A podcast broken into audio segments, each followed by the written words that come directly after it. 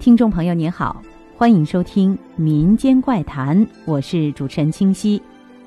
看风水在我国历史悠久，对于常人来说，风水和自家的兴衰未来有着很大的关系。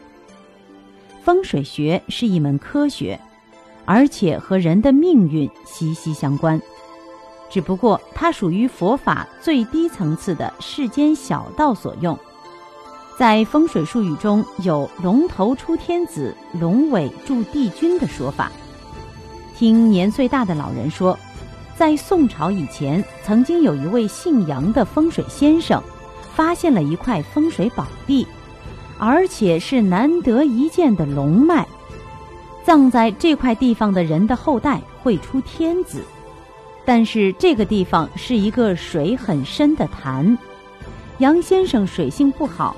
他把自己祖人的遗骨烧成了骨灰，用一个红包袱装了。他找到一个水性很好的放牛娃，放牛娃姓赵。杨先生对放牛娃说：“你潜入水中，在这个深潭当中有一条大龙，它的嘴是闭的，它看到我这个红包袱就会张开嘴。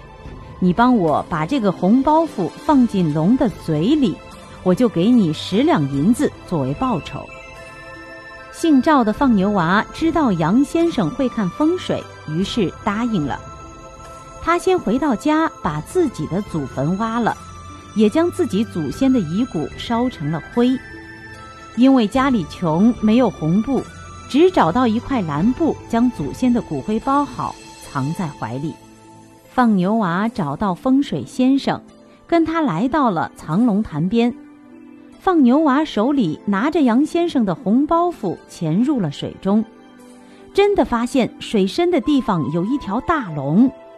他大着胆子从怀里取出了包着自己祖先骨灰的蓝色包袱，他游到龙嘴边，龙紧闭着大嘴。放牛娃赶快又用风水先生的红包袱在龙眼前一晃，龙马上张开了嘴巴。放牛娃抓住机会，把自己的蓝包袱扔进了龙的嘴里，龙嘴巴一下子就闭上了，再也不张开了。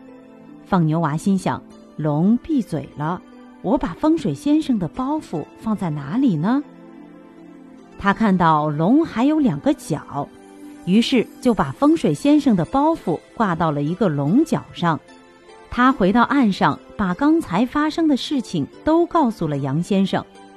风水先生叹息道：“真是天意，将来你赵家会出真命天子，我杨家只会出保你赵家的将臣啊！”说罢，杨先生掏出了十两纹银给了放牛娃。这杨姓的风水先生就是北宋名将杨延昭的祖先。而那赵姓放牛娃就是宋朝开国皇帝赵匡胤的祖先。我还认识一位九十多岁的老人家，他的一位亲人在生完孩子之后一年多就去世了，葬在风水先生所说的一块蛇形地当中。后来他的儿子做了副省长，还有一位阿姨在建房的时候，正好一位风水先生路过。说这块地是一只乌龟的尾巴，建房子之后会发财。那位阿姨自从建了那座房子之后，生活一天天的好了起来，生意越做越好，养牲口从不生病。而在那个乌龟地形头上住的人都当官了。听这位九十多岁的老人说，本地以前有一户人家对一位风水先生很好。风水先生对这户人家的主人说：“某处有一块龙脉宝地，你把祖坟葬下去，你家就会有万贯家财。但是我泄露这个天机给你，我的眼睛会瞎，你要赡养我一辈子才行。”那家主人答应了，风水先生就把这块地方告诉了这家主人，坟一葬下去。风水先生的眼睛就瞎了。这户人家从此以后真的富了起来，家财万贯，人心家旺。这家主人没有食言，对风水先生很照顾。过了几十年，这家主人去世了，他的儿女们对风水先生越来越怠慢，最后打骂虐待。风水先生也开始后悔替这家人看风水。有一天，风水先生在晒太阳，他的一个徒弟来看他，他就哭了。徒弟赶忙问师傅怎么了。